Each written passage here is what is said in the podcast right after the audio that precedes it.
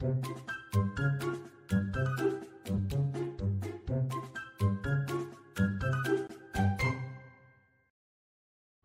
知道我们现在除了 Podcast 还有 YouTube 频道吗？订阅我们的 YouTube 频道，我们不定时会更新最新的资讯哦。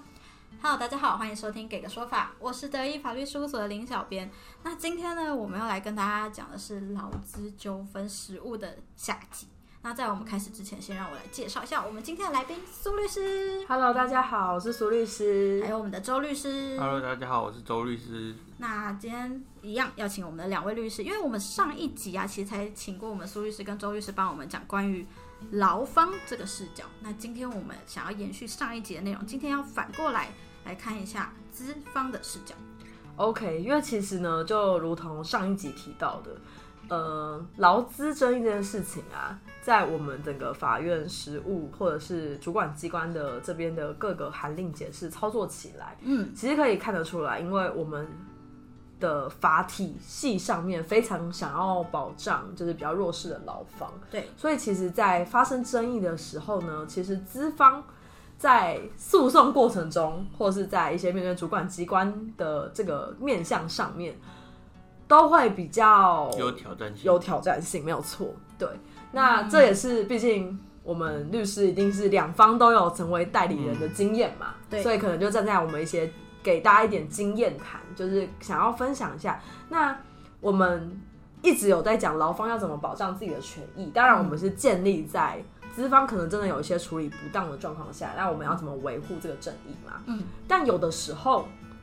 可能雇主这边并不是不当解雇，不是不良的雇主，那真的会有一些员工会让雇主觉得啊，双方可能真的没有办法再合作下去了。嗯，那这时候要怎么样漂亮的处理、圆满的处理，可以让大家有一个合法终止合作关系的结果，然后又不衍生其他的复杂的状况。这可能是有时候我会想要跟资方这边做提醒跟聊聊看的地方。对，那其实我相信很多公司啊、都知道，当今天可能发生了一点点状况，是觉得哎双方之间可能没有办法合作，但是呢，这个不能合作的点又是那么的那么的暧昧。可能没有达到那种解雇的那种很明确的那个事由，没有发生真的很严重的事情。对，或者是资方可能会觉得，如果我用解雇的这个手段，会不会容易造成员工的反弹，或导致局面更一发不可收拾？那这时候进到法院，就是面面对双方要举证嘛，我们能不能举证员工有多不适任，然后我的解雇有没有符合到劳基法的规定，而达到解雇的事由？嗯，其实也蛮麻烦，也蛮旷日费时的。那其实有蛮多公司，我们这边的法人客户都有提到说，如果要给相当于资遣费的钱，嗯，该给的钱我们都可以给，我们就是依法处理，并没有要说哦，因为不想给资遣费，所以恶意的要做解雇的动作，嗯，而是我们今天就是觉得可能他有一些不适应的状况，嗯，那如果我用解雇会让员工觉得不舒服，即使我是合法的，对。但他可能会不舒服，那不舒服就很麻烦嘛，就是双方可能都会有很多争议要再去后续处理嘛，那我们不如大家能不能用谈的？那我们拿出合理的钱做一些补偿，或是一些谈判的退让的空间。嗯，那大家用合意的方式来解决这件事情，其实这个是食物上面最常见的。那也会是我在跟很多法人的客户在讨论劳资争议之前，会想要跟他们讨论的一个解决的方式、协商的方式。因为其实我们都希望劳资争议可以是双赢的局面啊，因为打诉讼其实就会有胜败嘛。那到底对谁比较好，其实有的时候也很难讲。那又站在劳劳方是一个比较弱势、需要被保护的这个我们的法理上面来的立场，那资方要怎么样让的处理可以让案子不要进到法院来处理，大家可以用谈的，我觉得这会是一个很大的艺术。那重点就会是我们的离职协议书要怎么样讨论跟协商，我觉得这会是实务上的一个大重点。感感觉离职协议书，不知道为什么我刚刚突然脑中浮现离婚协议书，因为因为因为没有，是不是我觉得这这有也算是小小的开玩笑，也不能说开玩笑，就是一个脑中一个想法，就是我们今天跟这个公司签了一个契约，雇佣契约，它就像一个感情的开始。那我们也希望，如果我们今天离婚了，也希望是好聚好散。好聚好散的话，有时候就是双方的条件，很多的东西去讲好。某部分来说，有一点像哎、哎、其实这样子就忍不忍不住想插个题外话，毕竟我是家事专门专门专门的律师。其实最近呢，就是我有的时候在想婚姻制度它的本质是什么，因为契约吗？老实说，是哎、就是因为其实它有一点点这样的契约关系。当你结婚了，双方合意结婚了，然后现在可能你结婚后，你发现你不知道结婚前跟结婚后有什么差别，嗯，想要离婚，不是随时都可以放手的，因为这时候要离婚的时候，法律又要来介入。哎、请问有符合离婚的事由吗？这时候不是你单方说断就可以断的。这个跟分手很像。呃，对，我们之前是不是有一有一集 podcast？我们是要聊了聊过分手跟离婚最大的差别就是，我可以一个可以当外面终止，一个不行。对，这就是有没有签契约的差。对，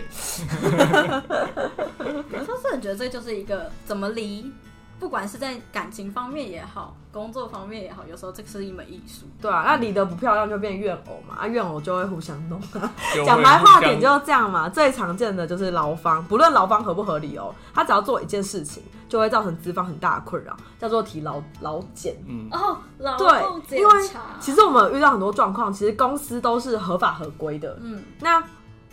这时候可能会说啊，你都合法合规，你何必怕劳检？不是怕，是麻烦啊，你就要去应对嘛。然后也当然也会担心会不会有一些不尽人事的地事方。前工作也很多。对，那就要比如说老简要看近五年，你就要把五年资料全部翻出来，就也需要花很多人力成本去做这些资料的整理。嗯，就因为双方分手的不太开心，啊对，那有可能就是老简完，哎、结论就是哎、合法合规，可是你花了时间成本嗯去处理了这件事情，嗯所以我觉得对资方来说，资方大家一定既然是公司，公司的宗旨就是要好好的赚钱嘛，对，那最好所有的人力成本全部花在赚钱这件事情上，也要去应对这些有的没的行政机关的事情。我觉得这会是资方这边可以考量的地方。那不要让双方变成怨偶的状况，就是我们大家和平分手，坐下来好好谈。坐下来好好谈。所以如果公司这边哎、也有一些意愿，拿出一定的一些费用跟诚意来处理，那我觉得是一个很好的方式。好，那现在就回到那我们要怎么出手谈判协商？其实这个点呢，我相信大部分合法合规的公司今天要解雇一个员工，一定都是员工有一些不适任的状况啦。嗯，只是这时候可能公司都会面临到一个问题，就是律师，请问我的这个员工的不适任的状况，未来如果我们进到法院打诉讼，他打得赢吗？他有符合法律规定吗？没错。啊，这就很个案认定。照实讲，其实也很个案认定，我们只能尽量的去做资料的搜集。所以我今天会想要告诉资方们的点是，资方在处理这个终止劳动关系上面，常常会犯几个小错误，导致大家变成怨偶，对方告上来，明明对方就是一个呃不好的另一半，对，但分手他全部怪说都你的错，都是你的错。然后今天法官问说，到底是谁的错？啊？你还拿你还没办法证明他都对你精神暴力，很生气，但没有办法，因为我们都是第三人。嗯，所以我想要提的是，如果我们今天要终止劳动契约，那可能有些点要去注意，而这些点你如果都站得住脚，嗯，然后你觉得你的举证都足够。那这时候，你又愿意用协商的方式来处理双方终止劳动关系的这个争议的话，那其实我觉得它会是一个很漂亮的谈判。嗯，那我可以先提到一个，就是当大家可能开始要分手的时候，可能最容易犯的一个小错，就是大家可以参考劳基法第二十六条，有一个规定叫做雇主不得预扣劳工工资作为违约金或赔偿费用。好，这个呢，就是其实在实务上面很常见的是一个就是正派经营的公司，嗯他要解雇员工，理论上都有一些合理正当的理由。那我遇到的状况，有些雇主就会，有些公司就跟我说啊，比如说这个员工他可能弄坏了我什么仪器呀、他应该有些赔偿啊。嗯，那我现在要跟他终止劳雇关系，OK 啊，我就从他薪水一并扣一扣好了。嗯，这样子我也不用再跟他要了。啊那我们就我一方面解决了工资，一方面赔偿也都处理掉了。嗯，好，回到你说的可不可以？不行。然后基法二十六条直接就说不可预扣。嗯，那当然有一个状况是这样啦，就是它的本质上，其实我们可以参考最高行政法院的一个行政判决有说到，因为雇主呢，如果依照劳资双方商定结果，直接去做劳工工资中，从劳工的工资中去扣取一定金额，其实并不是不允许的。但重点是什么？重点是大部分的时候，双方对于有没有发生侵权的事由啊，责任的归属啊，嗯，到底赔应该要有赔偿多少金额啊，理论上都会有争议。所以这时候雇主是不能够单方面去做这样的扣除的，嗯，不能说哦，我觉得你破坏这个仪器，这个仪器你应该要赔我一万块，那我就直接扣一万块，不行，所以除非只要是双方证明立定的。或者是证明那个仪器是我弄坏的。假设我是一名劳工的话，好，应该应该这样说，就是双方要做扣除的这件事情，它必须是没有争议的。简单来说，就是要协商啊，要合意。嗯，因为今天就算我有一些证据可以证明，就你啊，就你劳工扣的，嗯嗯，你只要说不是我，这就是叫导致双方是不明确，陷入有争议的状态。那这时候你做扣除就会有一点点风险，这个是我想要提提呃提醒各位雇主的部分。也就是说，劳工可能今天对于这个东西的损坏，跟劳方这边没有达到一个共识。对，对，没错。那我想问问苏律师，因为像我以前也有打工的经验，尤其有在餐厅有做过餐饮业，我们最常一开始最容易出现的事情就是我在端盘子的时候把盘子砸碎了。这时候呢，店长如果问我说：“哦，你今天砸碎的这盘子是，比如说它是一百块的盘子，然后跟我说，哎，那这个我可能要从你下个月可以领到的薪水里面扣哦。那如果我这时候我觉得好，因为是我自己的失误，也不是说是什么客人碰到我，是我自己不小心把牌子丢出去了，所以从头到尾都是我自己个人的。所以如果我今天同意了，那这个算是合理的范围。对，那如果我今天说是客人推到我，所以这盘子才才破的，这不应该算我的话，例如，这是呃，刚刚小编你讲的这个状况，就表示双方其实对于这个争议是不明确、不确定的，没有前共识面那个比。较像是你们两个已经自我认定说，嗯，我让你扣，因为确实是我造成的。对那我对这个争议的发生，对于雇主的惩罚或者是扣薪这个处置没有意见。嗯，应该是说两这前面这个阶段会是你们两个已经达成了双方的合意，而不是是后者只有后面的则是你们两个一个呃端盘子的那个人认为这是客户呃客人撞到我，嗯嗯不是我单独的责任，也就是说没有达到合意啊。雇主认为是你碰的，但是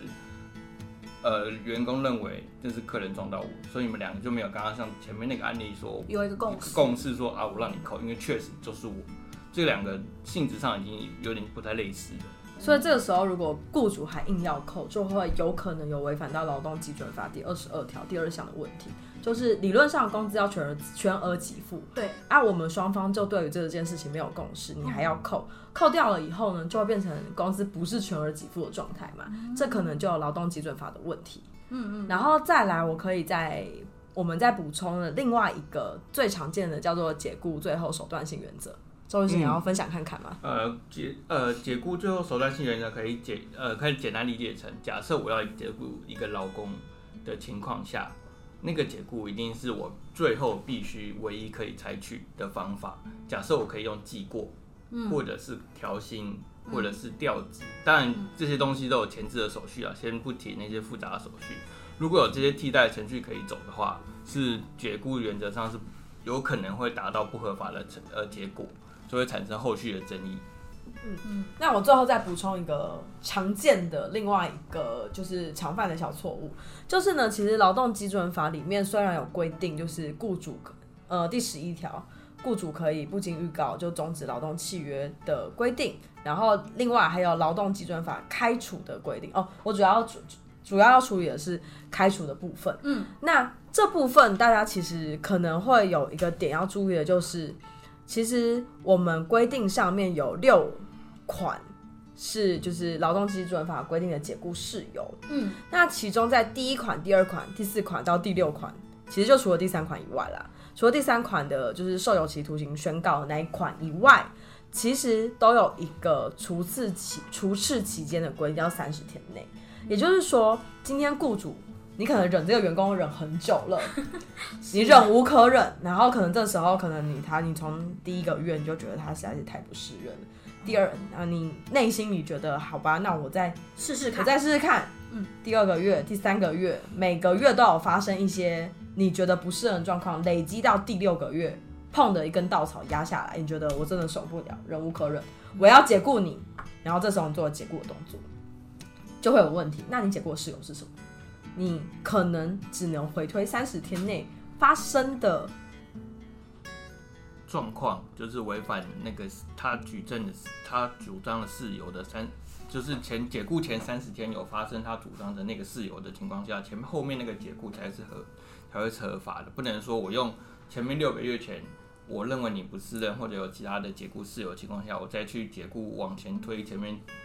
半年的那个时间点发生的事情，所以等于我不能列他半年来做的事情的列表，我只能看这三十天内他做过了什么事。